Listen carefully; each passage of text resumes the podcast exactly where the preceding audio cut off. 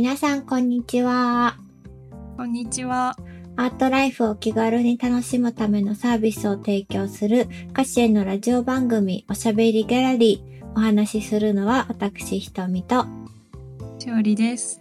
この番組はまるで個人ギャラリーの休憩時間のようにゆるいテンションでお届けするインターネットトーク番組です。アートにまつわることもそうでないこともあれこれお話ししながら、それぞれが自分らしく生きるアートなライフを応援できたらなと思います。はい。はい。ということで、第33回目の放送です。はい。今日、えっ、と、前半はですね、私たちの休日の過ごし方、フリーの時間とかどういうことしてるのかみたいなことをお話しして、で、えっ、と、後半には、あの、小説家の原田マハさんについてお話をしていきたいなと思っております。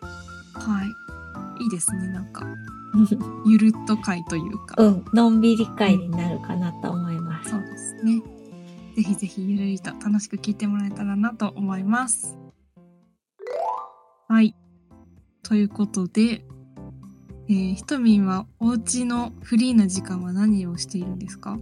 うーん、そうだね。なんか、特に最近の話なんだけど、割と年末からかけて映画を見ることがすごい増えました。おー。そうなんだ。そう、年末年始で、あの、ハリーポッターシリーズを全部見て8作品かな。わー、いいね。シリーズもの一気見っていいね。そう、なんか年末年始やっぱ時間がね、たくさんあったから、それ見て、あとファンタスティック・ビーストもおー3作品見ました。すごい、じゃあもうほんと、ホグワーツの世界にそうそう。ダイブしてたうんん、ずっとね、浸っててね、結構面白くて、なんかハリーポッターだけではわからなかったこととかが、ファンタスティック・ビーストを見ると分かったりとかえー、して、もちろんハリーポッターだけでもね、あの、か完成されてるすごい素敵な世界観のある作品なんだけど、うんまあ、っていうのはもう、もう世界中の人が知ってる話ではあると思うんだけど、そう、せっかくだから一気見しようみたいなのをして、やってましたえね。ー、贅沢な時間ですね。そうなんかさ、なかなか取れないじゃん、そういう長い時間をさ、しっかりみたいな。うんうんうんうん。いいね、年末年始。そう、そうなんですよ。それをやってました。だからその辺から結構映画づいてるというか、こんな感じ。まあ、って言っても最近見てるのはちょっとドラえもんの映画みたいうん。な感じだ。ちょっと平和な。それはうん昔から一本を見るんじゃなくてまとめ見するみたいな感じの人としては。うんとね、なんか昔、い全部見たことがあったのよ。なんかドラえもんの映画私全部見てて、うんうん。で、今は気になった作品とかもう一回見たいなって思う作品をランダムに見てるって感じ。そうなんだ。そうそうそう。あの、新ドラえもんと旧ドラえもん、うんあの声優さんがはいはいはい。変わってるので、結構映画の方も作風がちょっと変わってたりとか。ああ、そうなんだ。そうそう。あと、あの、旧、うん旧ドラえもんの方のやつとリメイクしたりとかしてるので、それをなんか二つ続けてみて違いを楽しんだりとかうん、へえしてます。通な遊び方ですね。そうそうそう、そんなことをして楽しんでますね。なるほ。なんか私映画見るときってうん。連続で見たりとかシリーズで見ることほとんどなくてうんうんうん。本当見るならこの単体のやつを今日見るみたいな見方してるのでああ。なんか確かにそういう見方もなんか休日っぽくていいなって思った。うん、もし時間が取れたらさ、ハリーポッターとか続けてみるのおすすめ。うん。良さそう。達成感もあるよ。ああ、そうだよね。うん見終わった時にね。そうそうそうそうそう。いいですね。うん。しおりんはなんか、どういうことして過ごしてる？なんか私は家で自由な時間の時は最近昔はよく買ってたけどまた雑誌をちゃんとその本の状態というか紙の状態で買うように。なって、そうやっぱりなんか雑誌って面白いなって思って雑誌をパラパラめくりつつ。みたいなことをしてますね。やっぱ電子書書籍と違う？うん。なんか、電子書籍だとさ、そのデジタルデバイスのさらにそのアプリを開いたりしてそっから見るみたいな感じじゃん。うんうんうん。で、そうするとなんか雑誌を読むぞって思わないと読めなくて、その時間を捻出しなくて、はいはいはいはい。なんかそうすると意外と読まなくなっちゃうなっていうのを最近気づいて。なるほどね。そうでもさ、なんかその雑誌としても物がさ、家にポンって置いてあると、うん。なんかあの隙間時間とかにパラパラめくって結構読みふけったりみたいなはいはい。こういうなんか物理的なこう偶然ななんか余暇時間みたいなのをうん、楽しめるっていうのがやっぱり違うなって思った。えー、そうなんだ。あ、でうんも確かになんとなくこう開いたページを思わず読んでしまうみたいなのって電子書籍でもだし、なかなか難しいかもね。そうなの。うん。え、いいかもで。最近そうそうおすすめです。うんなんか本屋さん立ち寄って、うんうん毎回買わなくても気になったものを買って置いとくみたいな。あー、確かに。うん。いいね。ですよ。うんうんうん。なんかお気に入りの雑誌とかはあるの？お気に入りの雑誌は、うんそうだな。なんか毎回必ずペラペラめくるのは、うん。やっぱり私はアンドプレミアムがとても好きなので。読むし、いろんな世代の人がなんか一緒に置いとけば読むなっていうのが面白いなって思ったり。あー、で確かに。そうそうそう。あとはね、あの、すごい最近、あの、ブルータスが、うんなんと1000号、記念号みたいなの出て、千1000号ってすごいよね。すごいよ。だって毎月だよね、確か。毎月出て。うん。一冊、一回、え、じゃあごめん、待って。一年間で 12冊しか出せないんだよ。そう。どうなんだろう。通、通算1000号ってことは、1980年創刊なんだって。おー、じゃあ特別号みたいなのも合わせてかもしれないね。うんうんうん。いや、まあどっちにしてもすごいことだ。すごいよね。うんなんかその1000号続く雑誌で記念号をわざわざいろんな本屋さんとかコンビニとかうん。めちゃくちゃいろんなとこ探して、うん。意外と売ってなかったりとかししてうちの近所とか。はいはい。なんか雑誌を買うためにいろんなお店を転々と探し回るのがまずめっちゃ面白かった。楽しかっえー確か、え、てか、でも1000号は読みたいな。た、もういいですよ。あのお買い物人生最高のお買い物特集っていう。おー。いろんな人が人生最高だと思ったお買い物のエピソードを一つ一つ話していくみたいなはいはいはいはい。特集いです。いいいね。はい、私も本屋さん。そう自分の知らない発見があってやっぱり雑誌っていいなってうん。最近特に思ってます。いいですね。はい。素敵な趣味。はい。では後半はですね、あの、小説家の原田マハさんの作品についてお話をしていきたいなと思います。はい。ついに来ましたね。原田真帆さんの回が。そう、この回も実はずっとやりたいねって話をしてて、そういうのもやっぱりこう美術系のね、あのことの仕事に携わっている以上、アートに興味が出てくるのは必然と言いますか、うんうんそうなってくると、原田マハさんっていうのはやっぱりちょっとこう、通らずにはいられないうんかなと、小説。アートを小説で取り入れるってなると、うんね。ね。いや、わかる。私はもう原田マハ小説でなんかアートを学んだと言っても過言ではないぐらい、うん。大いにお世話になってますね。より興味を持たせてくれた作家だなと。そうだよね。うん。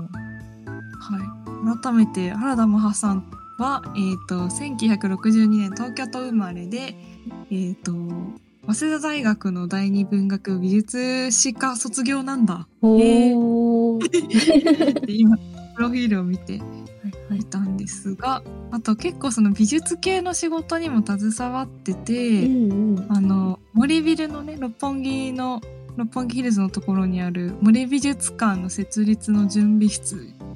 で働いてたりとか、ニューヨーク近代美術館にも、でも勤務してたっていう。モマですね。そうですね。うんうん。そう。で2002年にフリーのキュレーターカルチャーライターとなって、えー3年後の2005年に「家風を待ちわびて」で第1回日本ラブストーリー大賞を受賞し作家デビュー。なるほど。そっかでもね最初はアートっていう感じではなかったけど、うんうんうんうん。ここからあのここの後もお話ししようと思ってる「楽園のカンバス」という作品で2012年に、えー出たものが第25回山本周五郎賞を受賞したりとか。あの結構あれだね、6年、サッカーデビューしてから、うん。6年間ぐらいはそういう美術系のものは書いてなかったんだね。ねなんか今となってはね、うんそう美術のその豊富な知識を生かした作品を多く残してる小説家っていうイメージが。あるけど、うんうんなるほど。はいそんな原田マハさん私たちはとても大好きなのでうん。ちょっとね、あの、いくつか作品を紹介しつつ、うんあれいいよね、みたいなお話を 今日はしようかなと思うんですけども。はい。はい。まず一作、何冊か紹介はするんですけど、一つ目うにん。二人でちょっとお話ししたいなと思っているのが、まあ、これは美術系のお話、お話、作品ではないんですけど、うんえー本日はお日柄もよくという。小説についてですはいね。これは、ねいいよね。これね、いい。いや、なんかね、これはあの、スピーチライターの方の、うん。をこう取り上げた作品なんですけど、やっぱりこう文章に携わる仕事を私もしおりもしているので、うん結構心に響く部分がうん。多いかなと思うんですけど、うん。ね。うん。ね。今回ね、そうそのラジオでお話しするから改めて読み直してみたんですけど、やっぱり結構この文、作品中何回か出てるんだけど、言葉で世界が変えられるかもしれないみたいなのが書いてあって、いや、そうであある世界だといいなっていうのをなんか改めてうんうん。思ったりしましたね。そうだね。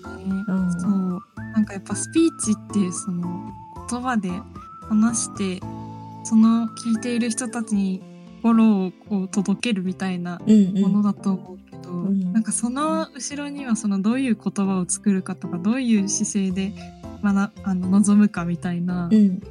なんかね極意みたいなのがそうそうそうそ込められた作品というう。か。うん。勉強にもなるよね。なんか、うん文章を書くときの。あまず1ページ目から、あの、スピーチの極意みたいなとこから始まるからね。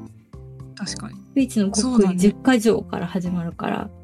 うん、え10か条教えてちょっと私うろ覚えかもしれない。え、本当？え、じゃあ、これ1から10まで読む？はいお願いします。?1、スピーチの目指すところを明確にすること。2、うんエピソード、具体例を盛り込んだ原稿を作り、全文暗記すること。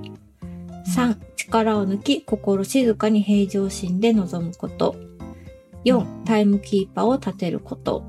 うん5、トップバッターとして登場するのは極力避けること。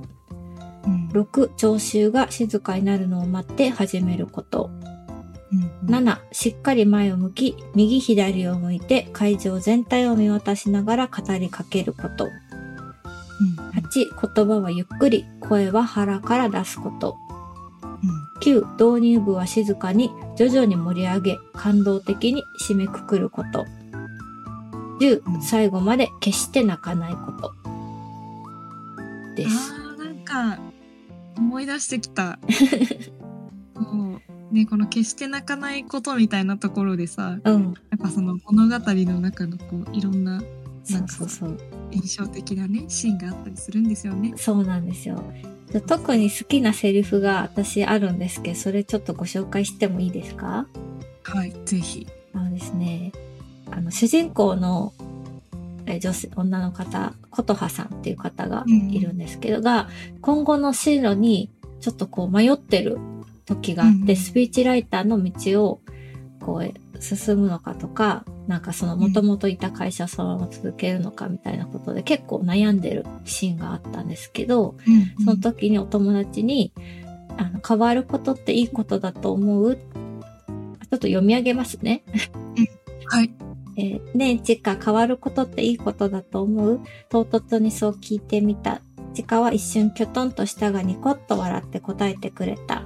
うん、いい方に変わるなら変わる方がいい。ちかの言葉は何気なくで自然だった。だからこそ真理があった。変わる方がいい、いい方に変わるなら、そのフレーズに私はなんだかすごくピンときてしまった。っていうのがね、結構、なんかすごく本当にナチュラルなやりとりではあるかもしれないんだけど、うん。そっかってなんか、腑に落ちたというか、そうだねうん。シンプルだから、それは確かにそうだな、みたいなそうそうそう気持。ちになるよね。こう、なんかね、すごく大好きなんですようんうね。ん。なんかあの、本日はお日柄もよくってさ、なんか主人公の成長ストーリーみたいな、うんうんうん。こう、その側面があると思ってて、原田マハさんの作品ってさ、そういう主人公がどんどん成長していくっていう作品もいくつかあれば、うん。またなんかその、なんだろう、こう、シリアスな描写が美しい、そのアートの、なんか、なんだろうね、知識がふんだんに使われた作品とかもあって、うん。すごい多様な表現ができる小説家さんだなっていや、そう思ってる。そう。思います。ね僕うん。言葉について改めて考えることができるから、まあ、その私たちみたいな、なんだろう、そういうのをちょっと仕事にしてる人とかももちろんだし、そうじゃない方にも、なんか言葉ってすごいなとか、改めて思わせてくれる。すごく、あとこ、まあ、心温まる話ではあります。何より。そうだね。うん。確かに。ので読んでみていただけたらなと思います。はい。はい。じゃあ次ですね。好きですね。これも二人ともすごく大好きな作品で、私はこれねもしかしたら原田マハさんのなんか小説の中で一番好きかもしれないんうんですけど、うんえっと、入り人という入り人いいよね。話なんですけ いつもいいよねっていう愛の手を入れてしど、まう。うん いや、いい、いいんですよ、これ。そうそうこ。れはどっちかっていうと、ちょっとね、だんだんシリアス寄りになってくる感じかなで。もさ、入り人って最初の、なんだろう、情景描写からもうすごい表現が美しいえ、そうなイの。その話をね、私は今日すごくしたくて。あらすじだけ簡単にお話しすると、うん。なんて言ったらいいんだろうね。あの、画廊の青年と結婚した女性。が、まあ、ひょんなことから京都に、うんなんだろう、出産準備みたいなところで京東京を離れて京都に長期滞在していて、うん。なんかその間に、その、とある女性の画家さんでいいのかな？うん。と出会ったことでどんどんその人生が想像もしない方向に転じていくみたいな。そうそう、その一枚の絵に、まあ、心を奪われて好きになったことから、その、まあ、もともとの人生が結構大きく変わっていくみたいなので、まあ、画廊のその男性と、そのうん女性、奥さんであうんるその方のこう視線を交互に描いたうん作品だよね。うんうん。すごい大人だよね、内容としてはね。そうかもうん。大人の話だ。ねなんかこの小説一編をと、い一緒、一作品を通して、京都の季節にそ寄り添ってるところもあすごく好きで、あ、そうだね。そう、春の、春から秋、まあ、冬にかけてぐらいまでかな、を、うん。すごく情景描写を細かく美しくうんうん描きながら、この二人の物語が、こう、どんどんどんどんこう動いていくところが、うんうんすごくま、まあ、綺麗というか、美しいし、まあ、京都の文化も結構知れる、うん、知れる。うん、かなんかこの月にこういう大きな行事があるんだなとか、うん、ずっとその京都に住んでいる人たちはそういう風にしてその四季折々迎えて暮らしてるんだなみたいなのがうん。すごくわかる作品だと思う。ね、なんか京都のことを、京都に興味を持てるし、京都のことがもっと好きになれる気がしますね。そうですね。そうで、さっき話した、その情景描写のところなんですけども、一行目というか、一発目からすごい好きで、うん。最初が、京都に夜到着したのはこれが初めてだった。春の酔いの匂いがした。湿った花の香りにも似た心もとない青さ、そういう匂いだっていう。うん。ちょっと私の声で読むと、なんかちょっと、ちょっと陽気な感じがするけど。そうなんだけど、もうここの最初の方、この描写からもうまず私は結構ガツンとやられて、うんうん。わかる。まあ、そのなんかさ、全体的にそのしっとりとしてるんだよね、この小説の。してるのそうなの、そうなの。なんかこうずっと京都のなんかこう、ちょっとこうし、なんだ、湿度高いから京都って、うんうんうんなんかそこがずっと作品の中に込められてて、うんわかる。あのちょっとね、他のとこも良くて、もうそのすぐ、もう本当、うん、すぐ後のところの表表現なんだけど、底冷えする冬の名残が夜の空気にはあった湿った花の香りとともに、ピシャリと平手打ちするかのような焼きがあったとか、うん。うん。ね。とかね。とか。いやいや、なんか、うん絵も入れ言われぬ感じ、あこれは53ページ目なんですけど、53ページ。はい。絵も言われぬ感情、見果てぬ欲望の予感があった、みたいな。うんこんな表現ある？みたいな。なんか、本日はお日柄もよくとはさ、いい意味で全然違うよね。違う。それがまたすごい、その世界観に合わせてうんどういう言葉を使うかみたいなところがあって。そうそう、なんかね、なんか一方でさ、今日は特にしっかりは紹介しないけど、あの、ゴッホを描いた作品でさ、たゆたえどもしの沈まずっていうのがあるうんじゃん。うんうん。あれはどっちかっていうとすごい情熱を感じるその力強い文体だったなって今の話してて思いました確。かにね、なんか小説によって全然こう文章の受け取る雰囲気が変わるのがうんすごく特徴的というか素晴らしい作家さんだよね。そうそうなんですよ。なんかそうしてこうねアートの世界に誘われていってる感じがする。するする。文体とかその世界観作り。うん。うんそうなんですよ。うんでちょっとまあここからはお互いが好きな作品をそうですね。永遠にねこの二つの話でもいけちゃいそういだから、ね。けちゃいそうなんだけど、うんちょっと、そうだな。本当に、じゃあまず私からちょっとお話しさせてもらうと、はい。まあなんか、まあたくさんあるんですよ。結構私、ん10冊以上持ってて、うん作品は。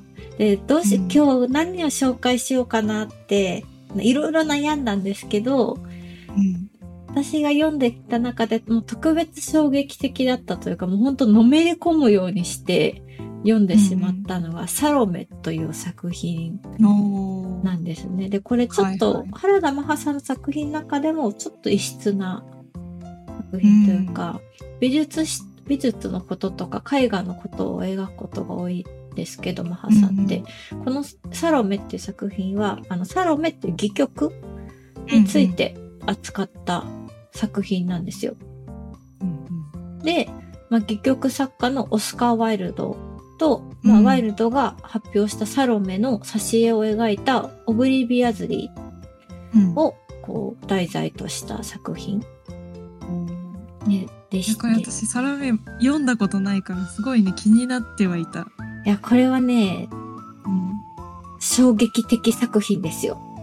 なかなか、ちょっと重い、重いというか、なんか舞台がロンドンなんだけど、ロンドンの、なんかちょっとこう19世紀末のロンドンで、うん。なんだろう、少し、なん、なんて言うんだろう。こう、ロンドンってやっぱこう、なんていうの？煙がさ、なんていうの、あすごくて、なんかこう、霧っぽい感じというか、ね。そうそうそう、霧深かったりとか、まあ、あとは産業がすごいこう発展してて、うん全体的に空気があんまりこう、良くないというか、うんうん。時代のちょっとこう、薄暗いというか、うんこの静かな感じの中をこうずーっとこう物語っていう言葉をの、なんていうの、その道をこうなん一本の綱のようにして渡りながら読んでるみたいな。なるほど。感じなんですけど、まあこのサロメ自体が聖書の中の文章なんですけど、まあ結構なんだ聖書の中でも割と罪深いとされているサロメを、まあ、戯曲化して、まあ、戯曲化するってことは舞台にうん、するっていうことなんですけど、まあ、それ自体が結構もうやなんだろうタブーだったりとかそのオスカー・ワイルドがちょっと男色化であった。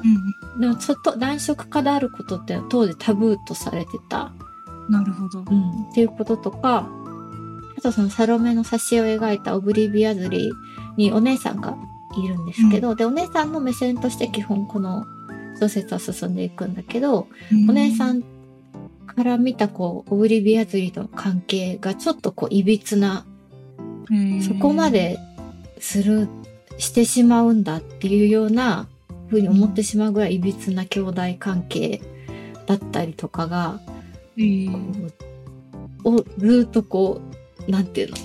これでもかっていうぐらい話をうわあすごそうだな。進んでいく感じ。もうよ四つと三つどもえ四つどもえみたいななんか。えー。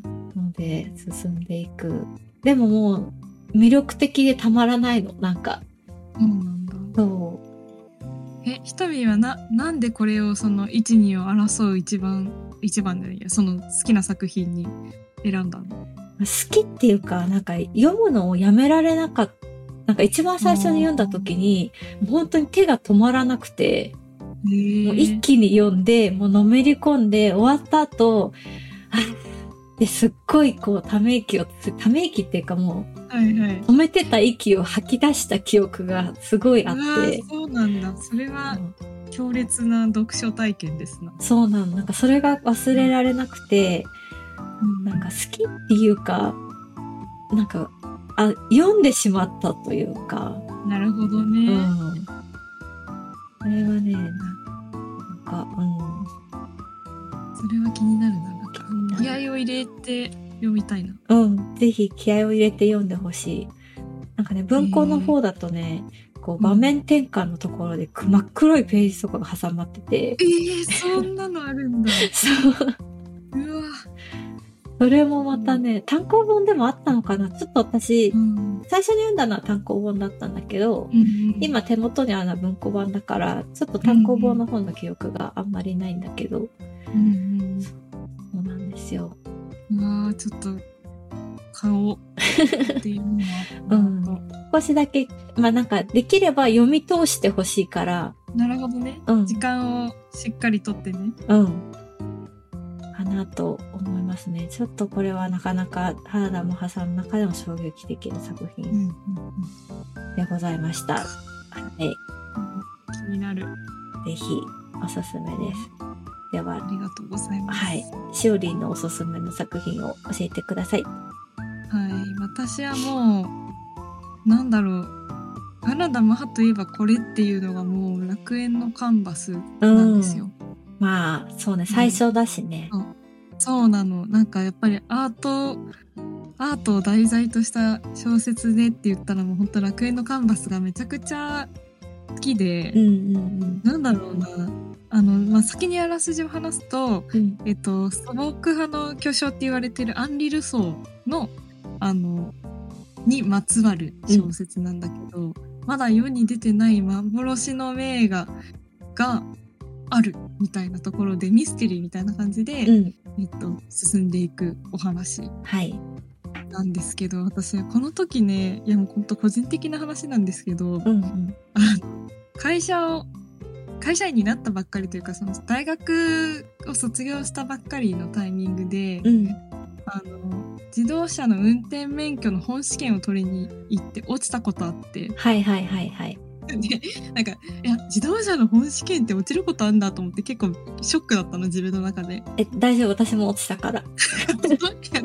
なんか一応それについて言い訳を言わせてもらうと教習所卒業してから本試験受けるまで半年ぐらい間空いちゃってうん会社入っちゃって。うんうん。でなんか本試験受けたら普通に落ちてうわーとか思いながらびっくりしつつショック受けつつ、んでもそのタイミングでたまたま楽園のカンバス初めて読んでるタイミングだったの。ああ、なるほどね。だからなんか帰りのバスでへこんでるのもあるけど、楽園のカンバスの続き読みたすぎて、うん。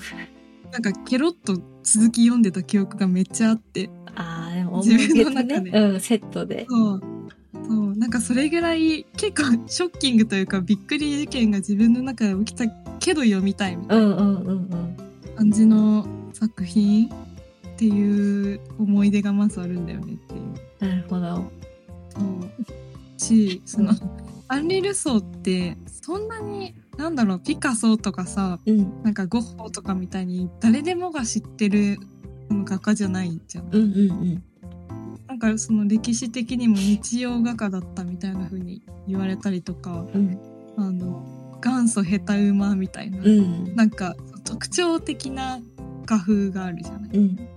なんかそれを実際にその当時のアーティストたちはルソーのことをどう捉えていたのかとかが本当なのか嘘なのかわからない中でこう物語が進んでいくみたいな。うんうんうんそれがなんかめちゃくちゃ面白くて、うんうん。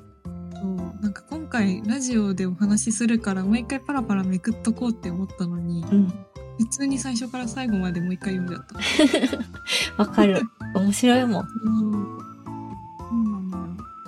なんかあの二人のアンリ・ルソーのそのなんだろう著名な研究者が、うんなんだろう幻の作品をめぐってその作品が本物なのか贋作なのかを、えっと突き詰めつつ最後なんかそのバトルしてどっちの好評がなんだろういけてるかを判断されるみたいな感じの、なんかハラハラドキドキする展開うん。がメインだったりもするから。そうね。